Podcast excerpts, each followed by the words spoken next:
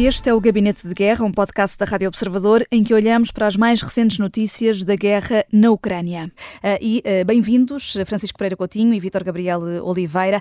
Uh, vamos começar pela Ucrânia. Vários países europeus têm alertado para uma guerra alargada na Europa. A Alemanha, a Suécia, os Países Baixos já pediram uma preparação coletiva e é uma necessidade reconhecida também pela NATO. E agora, hoje mesmo, temos o chefe da diplomacia europeia, José Borrell, a alertar que a segurança da Europa está em risco se a Rússia Rússia vencer a guerra. Para tantas afirmações públicas deste género, é porque o risco é mesmo sério? Francisco Pereira Coutinho. Olá, boa tarde. Sim, uh, o risco será sério e será tanto mais sério se não fizermos aquilo que é necessário, que é investir na nossa segurança. Uh, porque já se percebeu que a Rússia é uma potência imperialista, agressiva, e estaremos tanto mais em risco quanto Putin perceber que estamos numa situação de fraqueza.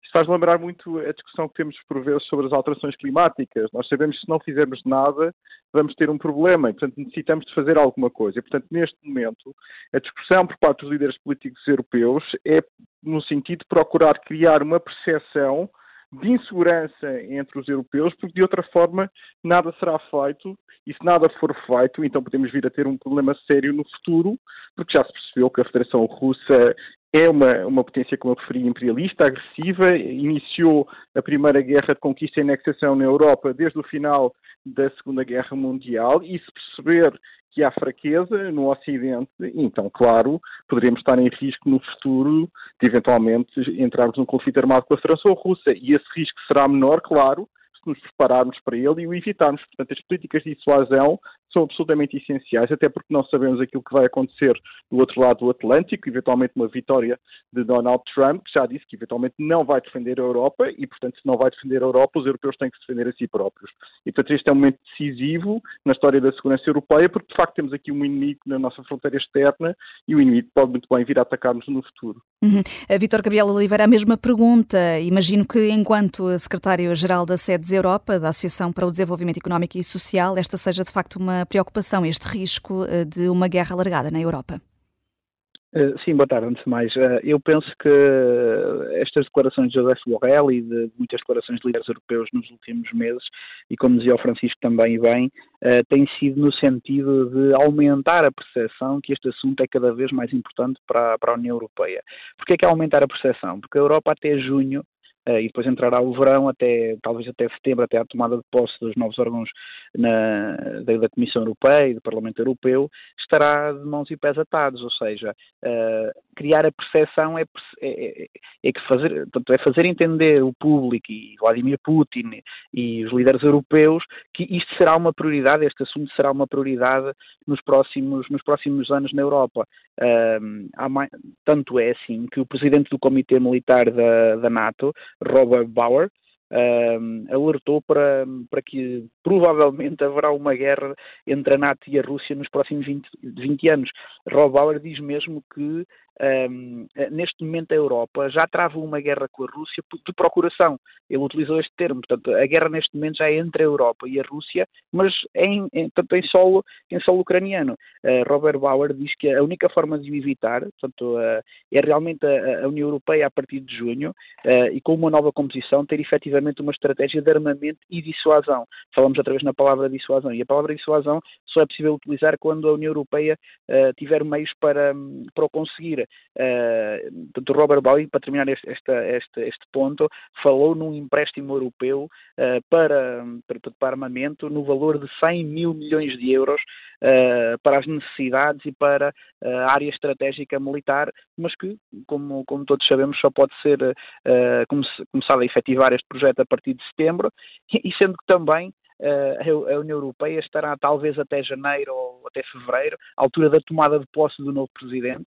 Se for Joe Biden, nada moderado significativo na NATO, uh, talvez até haverá mais, mais financiamento da parte dos Estados Unidos, mas se for Donald Trump será muito mais difícil. Portanto, a União Europeia terá que cada vez mais ter um, uma, uma rota própria e um caminho próprio e falar a uma voz só, uh, com o acordo dos Estados Unidos, como é evidente, mas não depender tanto dos Estados Unidos como, como está neste momento.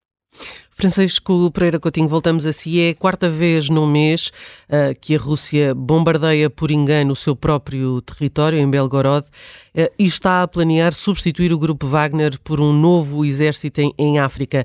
É o reconhecimento de alguma descoordenação e de que precisa dos mercenários que estão em território africano para combater na Ucrânia? Bem, há, há, cerca de um ano, eh, o último grande avanço russo na Ucrânia foi a tomada de Bakhmut e só foi possível graças ao grupo Wagner, na altura liderado por, eh, por Perigozinho. Como sabemos, em junho, Perigozinho e o grupo Wagner marcharam sobre Moscovo e, e, e isso levou que o grupo Wagner fosse, uh, as suas operações na Ucrânia fossem descontinuadas uh, e, e, eles continuam em África. Uh, Putin acaba por reconhecer a certa altura que financiou o grupo Wagner e aquilo que parecem querer fazer os russos neste momento é criar um exército mercenário na, em África. Aliás, quadruplicando o número de mercenários que, que a Wagner tinha em África, que estimava em cerca de 5 mil, que querem passar para, para 20 mil. Agora, isto não parece que seja fazível neste momento, até porque, como refere, a Rússia tem tido imensas dificuldades nesta intervenção militar eh, na Ucrânia. Portanto, esta, esta notícia que bombardeou o seu próprio território pela quarta vez num mês é, é, é significativa do grau de impreparação do, do, do exército russo eh, para, para uma ofensiva eh, e, portanto, é muito possível que queiram procurar reforçá-lo de, de, todas as formas possíveis, inclusivamente recuperando alguns dos mercenários da, da Wagner.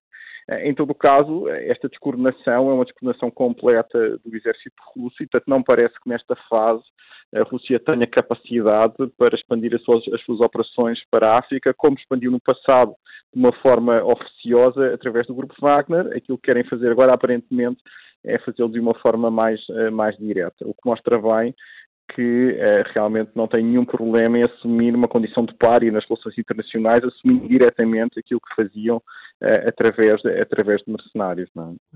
É? uh, Vítor Gabriel Oliveira, há um caminho longo pela frente antes de Orbán e Zelensky se poderem reunir, diz o ministro dos Negócios Estrangeiros húngaro.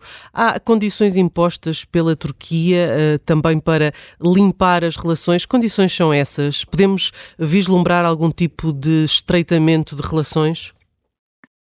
A Turquia é um ator mundial naquela zona do globo. A Turquia gosta de se dar bem com todos, não é? A Turquia gosta de ter um papel importante. Perdeu um bocadinho uh, na guerra na guerra de Israel-Palestiniana com a intervenção do Qatar e está a tentar ganhar eh, um peso grande nesta questão uh, de maior detalhe dentro da União Europeia.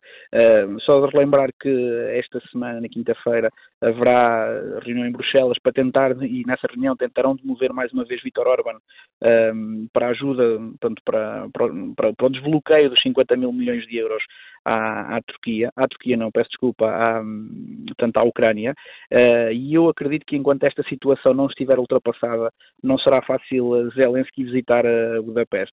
Um, Vítor Orban pensa e acredita, e internamente é isso que tem feito passar, que um, isto só será desbloqueado, este, este, este, montante só será desbloqueado uh, com cedências de Zelensky. Zelensky não quer ceder, já, isso já foi tentado internacionalmente várias vezes, uh, mas uh, Viktor Orban entende que as cedências de Zelensky mostrarão a Vladimir Putin que ele estará por cima e como, Ze e como Viktor Orban conhece bem Vladimir Putin, fazer acreditar, e essa percepção é importante, lá estamos outra vez a falar na palavra percepção, a fazer acreditar que Vladimir Putin sai desta guerra vencedor eh, é importante para Orban para congelar o conflito naquela região, porque ele conhece bem uh, como é que pensa Vladimir Putin. E isso é aquilo que Orban acredita que é o melhor para o país dele, uh, para a Hungria e para, e, para, e para a União Europeia. O Gabinete de Guerra é um podcast da Rádio Observador. Vai para o ar de segunda a sexta, depois do noticiário das nove e meia da manhã. Tem nova edição depois eh, da síntese das quatro e meia da tarde e está sempre disponível em podcast. Eu sou a Vanessa Cruz.